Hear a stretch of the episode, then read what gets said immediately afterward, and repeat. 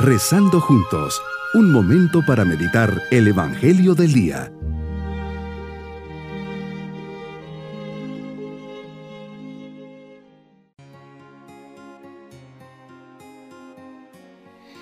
En este día, 4 de agosto, memoria de San Juan María Vianney, nos ponemos bajo su sacerdotal intercesión.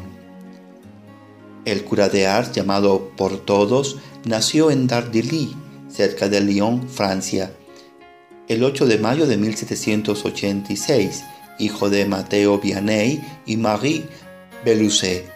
La principal labor del cura de Ars fue la dirección de almas.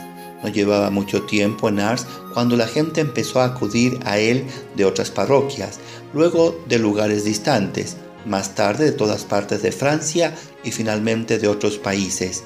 Ya en 1835 su obispo le prohibió asistir a los retiros anuales del clero diocesano porque las almas le esperaban allí. Durante los últimos 10 años de su vida pasó de 16 a 18 horas diarias en el confesionario.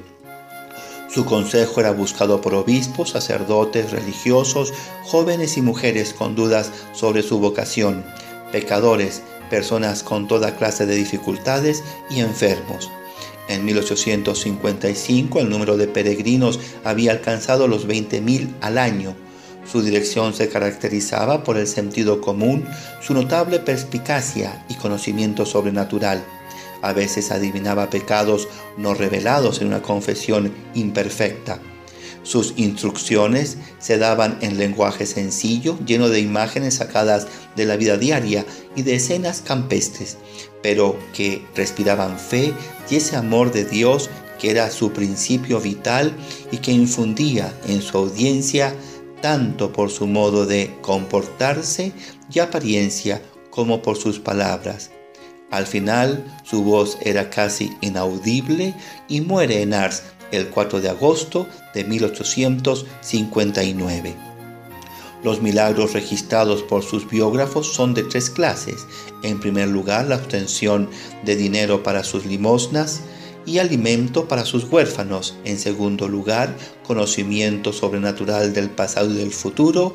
Y en tercer lugar, curación de enfermos, especialmente niños. El 3 de octubre de 1874, el cura de Ars fue proclamado venerable por Pío IX y el 8 de enero de 1905 fue inscrito entre los beatos. El Papa Pío X lo propuso como modelo para el clero parroquial. Meditemos en el Evangelio de San Mateo capítulo 13 versículos 54 al 58.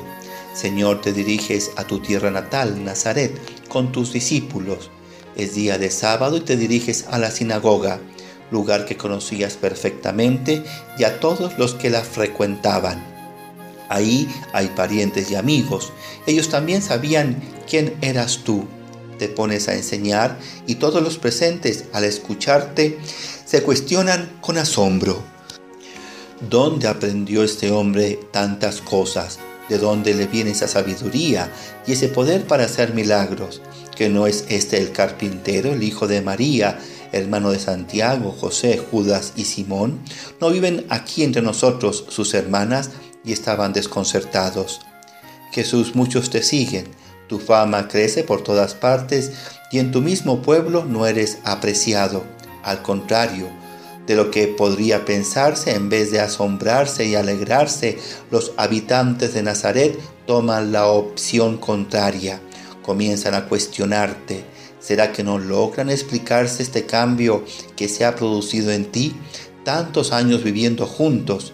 Claro, todos sabían perfectamente quién eras. Uno más del pueblo, el hijo del carpintero. Ahora de repente resulta que se ha convertido en todo un maestro y eso no les cuadra. Porque te conocían, Señor, no te reconocieron también nos puede pasar a nosotros. Sabemos quién eres, te ubicamos en la historia, nos lo presentan testigos tuyos, conocemos tu iglesia y quizás también asistimos debidamente a los actos de culto. Nos hemos acostumbrado a tu presencia, estás cerca, no eres ajeno. Es algo que hay que reflexionar, pues Quizás la fe no sea comprometida y el amor puede ser tibio y mediocre. Tal vez hoy puede ser la oportunidad a la que nos llamas para activarlo. Tú vienes a mí confiando en que soy ciudadano de tu reino y esperas que no solo tenga la atención y la admiración por tu palabra, sino que realmente la escuche y la ponga en práctica. Confiando en la acción del Espíritu Santo, entrego a la oración personal un esfuerzo diario, pues no quiero, Señor, que lo que te pasó en Nazaret te pase en mi alma.